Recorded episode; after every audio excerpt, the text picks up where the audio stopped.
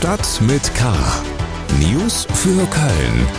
Der tägliche Podcast des Kölner Stadtanzeiger mit Helmut Frangenberg.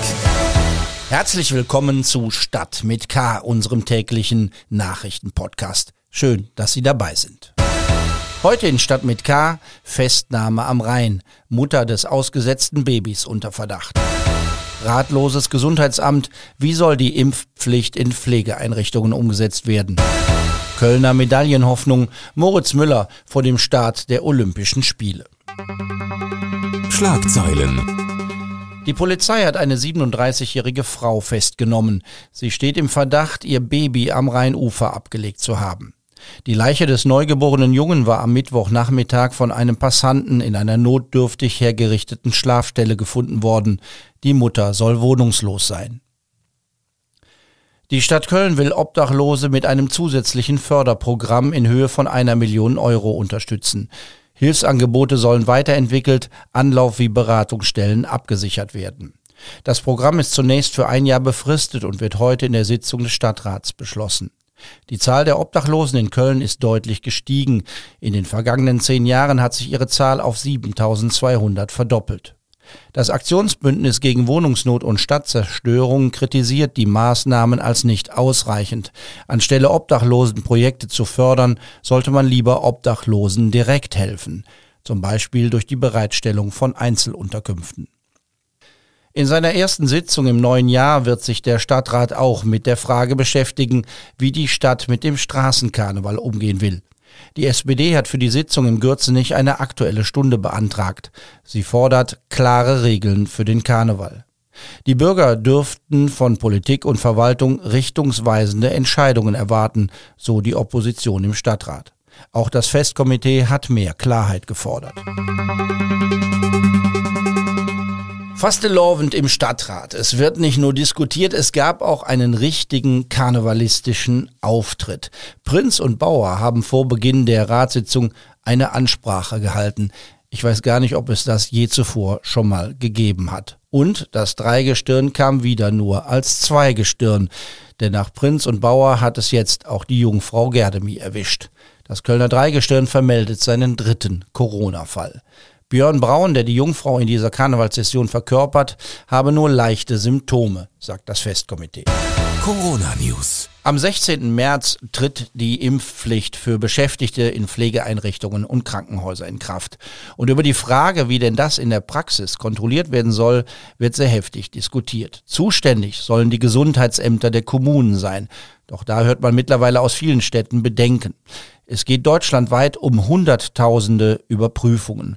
Und dann natürlich auch darum, wie denn sichergestellt wird, dass kein ungeimpfter, keine ungeimpfte mehr in eine Pflegeeinrichtung oder ein Krankenhaus kommt.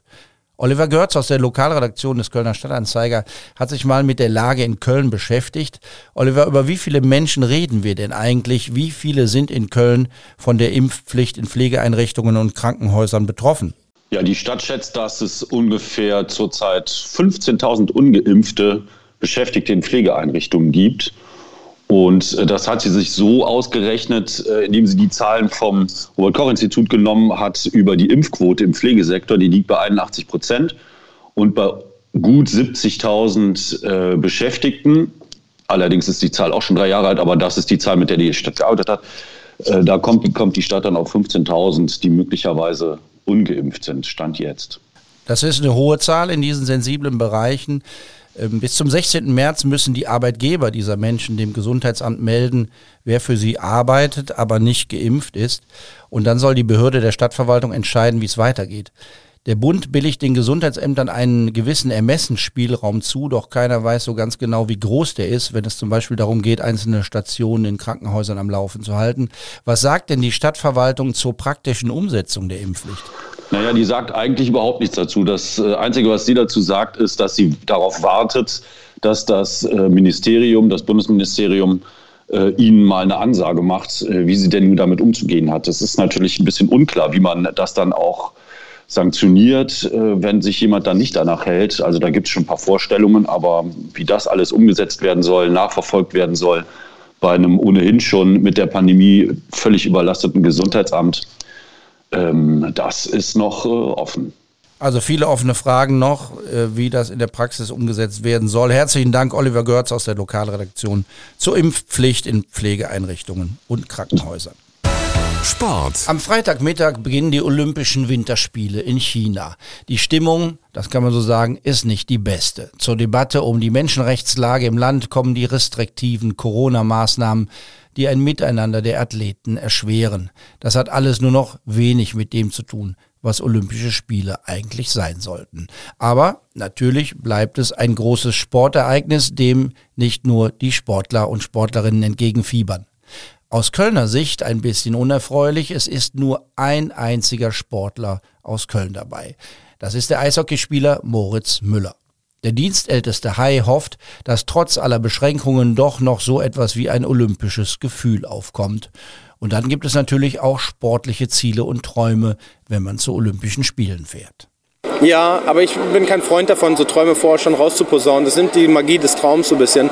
Ähm, man, also der Erik Frenz hat das eben auf der Bühne gesagt. Wir machen das, sehen wir klein kleine Kinder sind und jeden Tag für mehrere Stunden gehen nicht Verletzungen und äh, und müssen Abstriche machen im Alltag. Und wenn man dann zu so einem Event fährt, dann fährt man ja nie hin, um zu sagen, ich habe jetzt mal richtig Bock, äh, Peking zu besuchen und richtig auf die, auf die, Hocke, auf die, ja, die Hucke voll zu kriegen. Das, so denkt man nicht. Für die Eishockey-Nationalmannschaft geht es in der nächsten Woche am 10. Februar los. Erster Gegner ist Rekord-Olympiasieger Kanada. Auch die USA ist Gegner in der Vorrunde. Das klingt nach schweren Aufgaben. Da aber die Stars der nordamerikanischen Profiliga fehlen, könnten sie lösbar sein. Der Berliner Stürmer Marcel Nöbels sagt, wir können alle schlagen. Reingehört. In einer neuen Folge von Talk mit K hat die Kollegin Sarah Brasak gleich drei Musiker aus Köln und Umgebung ans Mikrofon geholt. Es geht um die Popkultur in Zeiten der Pandemie. Vertreten sind die erfolgreichen Kölner Bands Klee und Angelika Express sowie der Sänger und Gitarrist Henning Neuser. Es geht da auch um die staatlichen Hilfen in der Corona-Zeit. Die hätten viele Musiker geschätzt, sagt Robert Drakogianakis von Angelika Express. Das sehr Schwierige ist natürlich die finanzielle Frage. Ähm, wie bleibt man über Wasser?